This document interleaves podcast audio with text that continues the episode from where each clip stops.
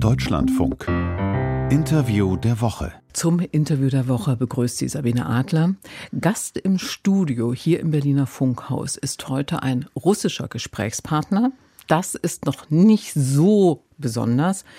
Aber was wirklich eine Seltenheit ist in diesen anderthalb Jahren, ist, dass es ein Gesprächspartner ist, der fast direkt aus Moskau gekommen ist.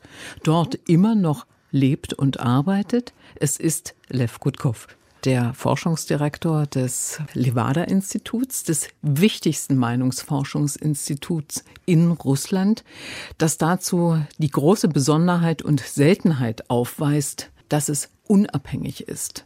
Herzlich willkommen. Добрый день. Und im Studio ist auch Irina Bondas, die unser Gespräch dolmetschen wird. Lev Gutkov, wie ist es Ihnen denn gelungen, dass Ihr Institut arbeiten kann und zugleich unabhängig geblieben ist? Ну, с большим трудом, если откровенно сказать. И с каждым месяцем становится все труднее, особенно после начала войны. Mit äh, großen Schwierigkeiten offen gesprochen und jeden Monat wird es äh, schwieriger.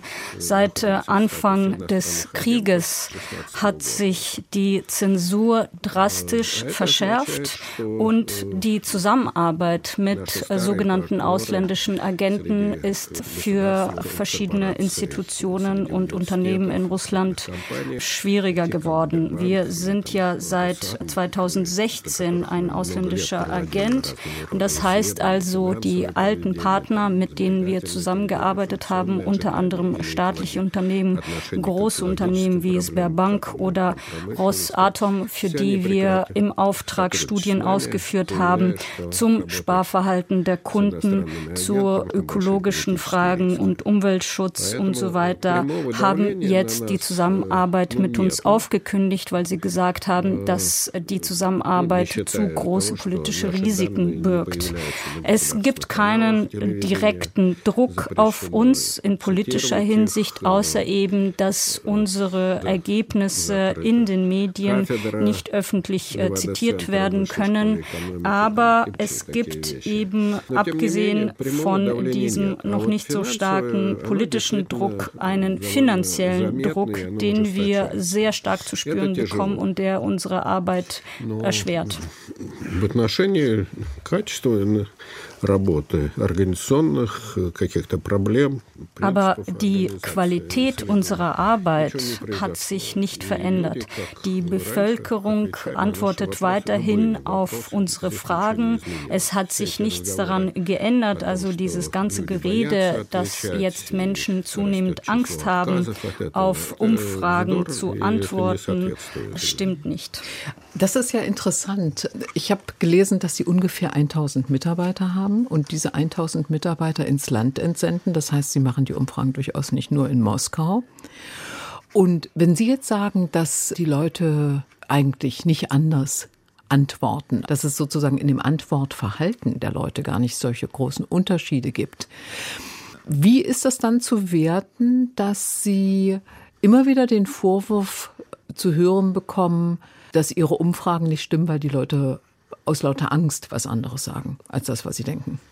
Ну, в принципе, это, в принципе, это демагогия. Просто простая людей, которые не знакомы ни с технологией, ни с принципами организации, Soziologie. Das ist äh, pure Demagogie und ein Nichtverständnis der Technologien und der organisationellen Prinzipien von Soziologie. Ich persönlich werde schon seit 15 Jahren mit derlei Vorwürfen konfrontiert. mir wird gesagt, ich glaube Ihren Umfragen nicht, denn in meinem Umfeld antworten die Menschen anders, als die Ergebnisse ihrer Studien das aufweisen. Diese Vorwürfe kommen vor allem derzeit aus den Kreisen von Menschen, die stark gegen das Putin-Regime sind, also Gegner des Putin-Regimes sind und die Realitäten nicht anerkennen wollen. Wir sehen anhand dieser Studien, ein Anwachsen einer rückwärtsgewandten totalitären Stimmung innerhalb der Bevölkerung. Das ist etwas, was die Opposition nicht sehen will, weil sie sonst ihr eigenes Scheitern eingestehen müsste und schweigen. Das will sie nicht hinnehmen, deswegen leugnet sie unsere Daten und Ergebnisse und nimmt sie nicht hin. Das ist also eine Art Selbsterhaltung.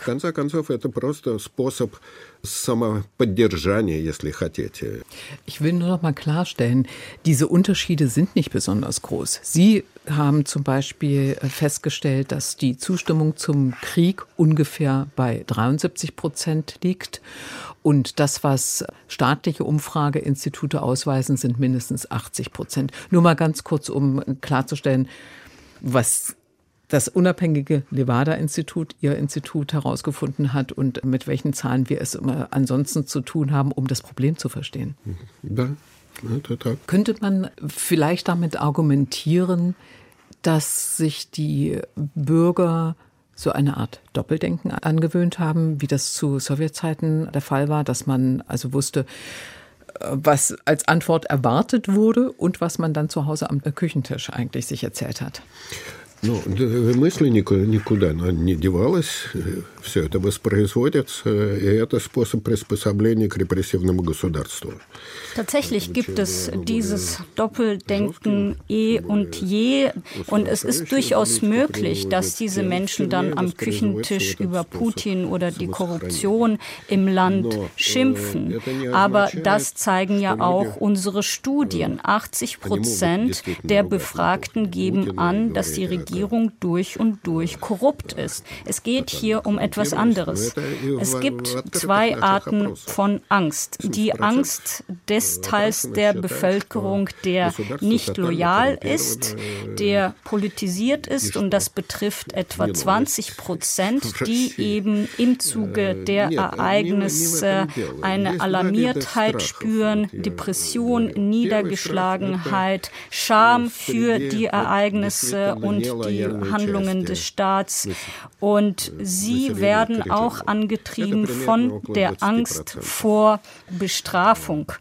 Dann gibt es aber diese zweite Art der Angst, die Angst vor dem Identitätsverlust derjenigen, und das betrifft den Großteil der Bevölkerung, die ihre Identität knüpfen an die Vorstellungen des Staates als Großmacht, Teil einer Großmacht zu sein, wie auch zu Sowjetunion sowjetischen Zeiten. Und dieses Bewusstsein entschädigt sie für ihre Armut, für Perspektivlosigkeit, für Schutzlosigkeit vor dem Staat, die Prekarität. Sie sagen, wir leben zwar schlecht, aber dafür sind wir eine Großmacht mit Atomwaffen und der Rest der Welt hat Angst vor uns und respektiert uns deswegen. Das heißt, dieser Großteil der Gesellschaft verspürt ein psychisches psychisches Unbehagen durch die aktuelle Situation und hält an ihrer Identität fest. Das Interview der Woche heute mit Lev Gutkov, dem wichtigsten Soziologen Russlands, dem Forschungsdirektor des Levada-Instituts, des Umfrageinstituts in Moskau, im Berliner Studio, was eine wirklich große Seltenheit ist, dass wir sie hier tatsächlich haben können. Herr Gutkov, im März wird gewählt. Zum fünften Mal tritt Putin an als Präsident. Und der Ausgang der Wahl wurde eigentlich schon definiert, nämlich es werden 80 Prozent Zustimmung erwartet. Es wird eine Wahlbeteiligung von 75 bis 80 Prozent angestrebt. Und es ist eigentlich kaum damit zu rechnen, dass diese Wahl anders ausgeht als mit einer Bestätigung Putins. Welche Rolle spielt eigentlich für die Russinnen und Russen, dass ihr Präsident per internationalem Haftbefehl gesucht wird vom Tribunal in Den Haag? Выборы действительно полностью дискредитированы, и никаких новостей здесь не будет.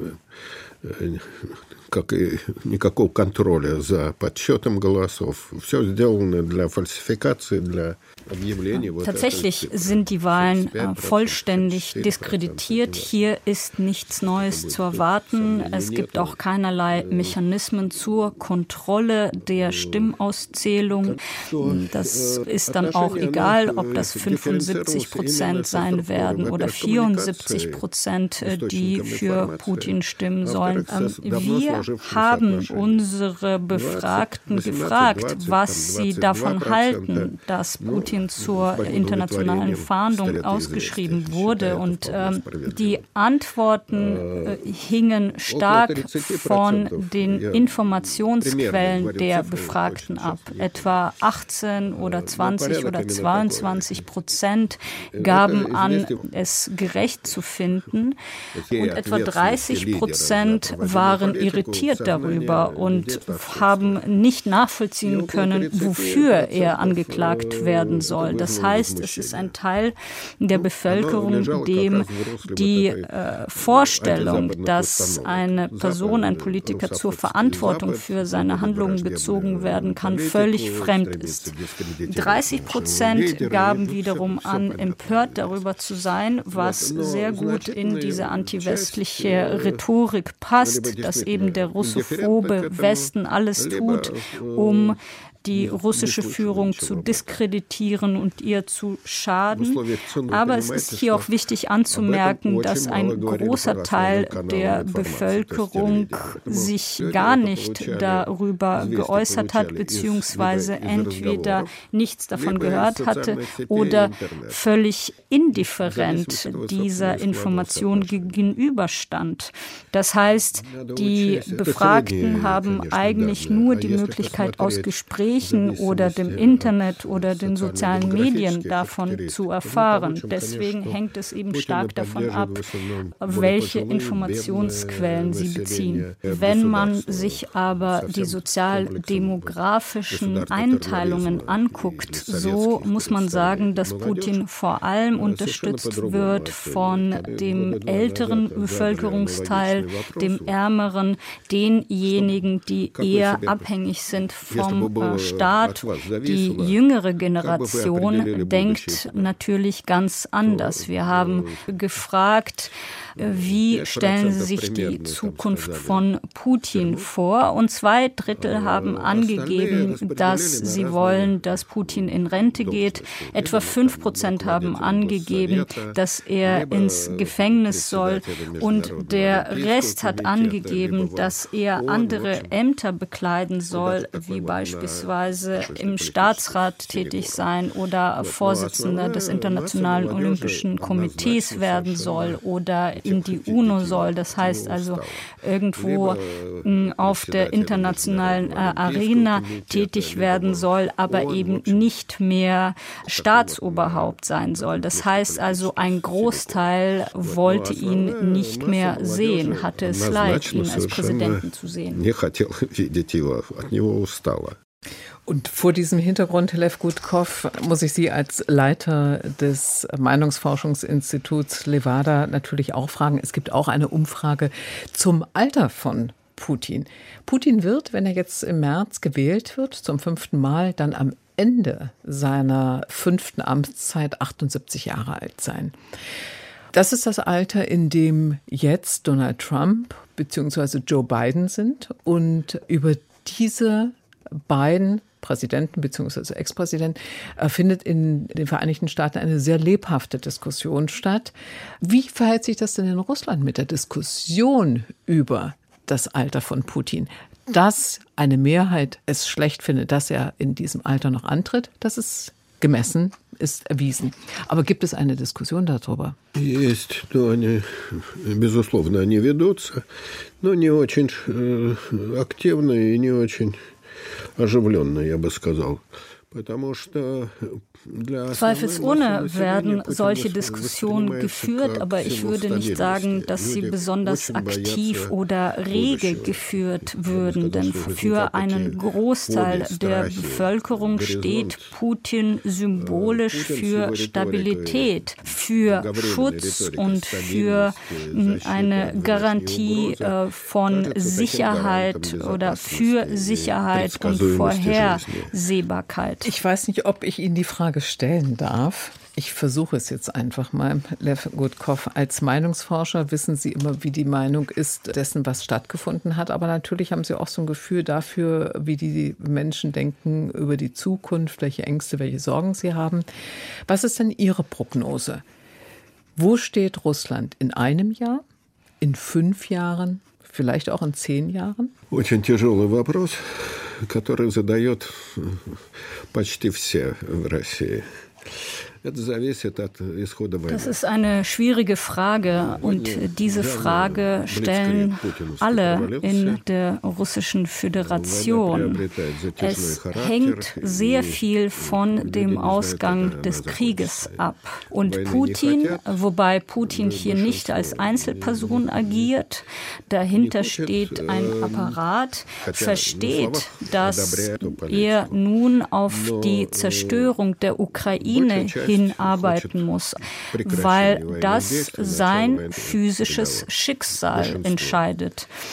Und deswegen kann er diesen Krieg nicht einfach beenden.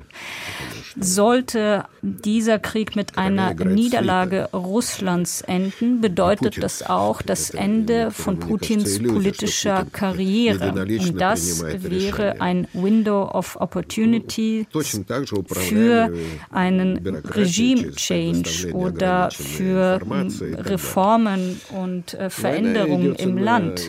Aber nach unserer Erfahrung und allen möglichen Prognosen ist es nicht vollständig ausgeschlossen, aber doch recht unrealistisch. Was realistischer ist, ist eine ausgedehnte Periode des Niedergangs, der Degradierung des Landes, der zunehmenden äh, Schwächung und des Zerfalls. Und dieser Prozess kann sehr langwierig werden. Er kann fünf Jahre dauern, er kann sieben Jahre dauern. Das hängt auch zu einem wesentlichen Teil von der Position des Westens ab, von der westlichen Unterstützung der Ukraine mit Waffen, mit Technik, mit anderen Ressourcen. Ich denke, hätte der Westen 2008 bei dem Georgienkrieg entschiedener reagiert, so hätten wir die Ereignisse von 2014 nicht gehabt und auch die aktuelle Situation nicht. Gesetzt im Fall, die russische Gesellschaft ist in einer Nachkriegs-, nach Putin-Zeit interessiert daran und möchte, dass, dass etwas anderes aus diesem Land wird.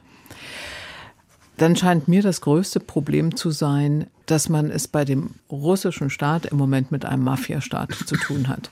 Mit einer unglaublichen Verwobenheit von Wirtschaft und Gewaltapparat. Sehen Sie die Kräfte in der russischen Gesellschaft, die diesen Mafiastaat tatsächlich aufbrechen können und etwas anderes bauen können aus Russland? Ну, такие потенциал есть. Он, такого движения есть, безусловно. Das Potenzial ist auf jeden Fall da, vor allem innerhalb der Bevölkerung mittleren Alters, die schon gewisse Erfahrung hat und auf Grundlage dieser Erfahrung auch die Perspektivlosigkeit dieses Regimes sieht und die katastrophalen Auswirkungen des Krieges. Es ist allerdings schwer zu sagen, ob das tatsächlich ausreichen wird. Die Gruppe dieser Menschen ist sehr klein. Verhältnismäßig betrifft es vielleicht 15 oder 17 Prozent der Gesamtbevölkerung. Das sind die eher gebildeten, eher informierten und gut ausgebildeten in der Bevölkerung, eher die Bevölkerung der Großstädte und ein großes Hindernis für ihren Einfluss ist die repressive Politik, die zu ihrer Verdrängung führt. Und ein großer Anteil dieser Menschen sieht und sah sich gezwungen, das Land zu verlassen. Es ist kein Zufall, dass eine Million ausgewandert ist und, und ihr Einfluss wird eben dadurch erheblich gehindert.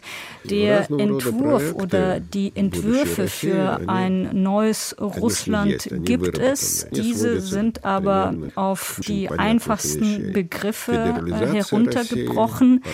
Das beinhaltet die Föderalisierung des Landes, eine parlamentarische Republik, die Durchführung von Reformen, Lustration und ähm, einem Kampf gegen Korruption, gegen korrupte Politiker, Politikerinnen und Beamte, ähm, etwas, was einem Berufsverbot in Deutschland gleichkommen würde für diese Personen.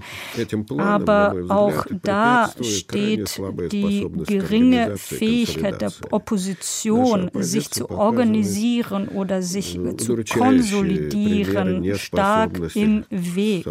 Die Opposition zeigt gerade ein sehr geringes Maß an Fähigkeit zu Kompromissen, zur Konsolidierung und zu einem geschlossenen Handeln. Deutschlandfunk, das Interview der Woche, heute mit Lev Gutkov, dem wichtigsten Meinungsforscher in Russland.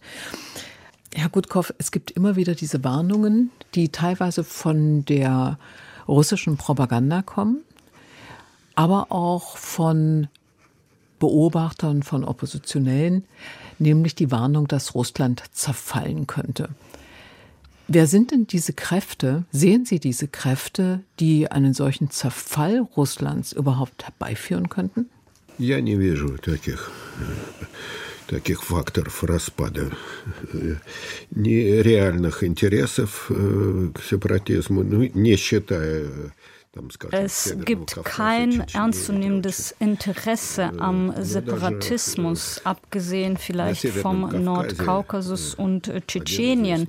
Aber selbst dort, wie ein nordkaukasischer Dichter äh, sagt oder gesagt hat, wir sind Russland nicht freiwillig beigetreten, wir werden aus Russland auch nicht freiwillig austreten. Das heißt also, auch dort sind die korrupten Eliten von Russland und der russischen Regierung abhängig und haben kein Interesse, unabhängig zu werden. Russland ist es gelungen, bei äh, allen Schwierigkeiten einige zentrale Institute in eigener Hand zu behalten, in zentralistischer Hand. Darunter die Bürokratie, die zentralistisch ist und zu zunehmend militarisiert wird, die politische Polizei und die Ordnungs- und Strafpolizei und die Bildung. Wenn wir uns beispielsweise Tatarstan angucken, so kann sich Tatarstan gar nicht abspalten. Auch geografisch gesehen gibt es da sehr wenige Möglichkeiten und so verhält es sich auch mit anderen Republiken. Es gibt sehr wenige Kräfte, die das vorantreiben würden und auch kaum Bewegungen für eine größere Selbstständigkeit. к самостоятельности регионов, ну, по крайней мере, в нынешних условиях. Wie werden Sie, wenn Sie zurück nach Moskau kommen, wohl aufgenommen werden? Also mit anderen Worten, meine Befürchtung, wird Ihnen Ungemach drohen? Мне лично? Ну, я бы сказал, что Also ich würde sagen, dass es diese Möglichkeit auf jeden Fall gibt, die Möglichkeit, Repressalien zu spüren, zu bekommen, wie bei jeder Person in der Russischen Föderation. Ich erwarte also gerade nichts Konkretes. Natürlich habe ich auch schon polizeiliche Warnungen ähm, erhalten, ähm, beispielsweise wenn ich offene Briefe unterschrieben habe gegen den Krieg. Aber diese Art von Repressalien können derzeit äh, jeden und jede in Russland treffen. Ich hoffe, dass Sie Ihre Arbeit fortsetzen können und wünsche Ihnen alles Gute. Всего хорошего. Спасибо, мне тоже хотелось. Vielen Dank, das würde ich auch gerne. Und Irina Bondas, an Sie herzlichen Dank dafür, dass Sie unser Gespräch gedolmetscht haben.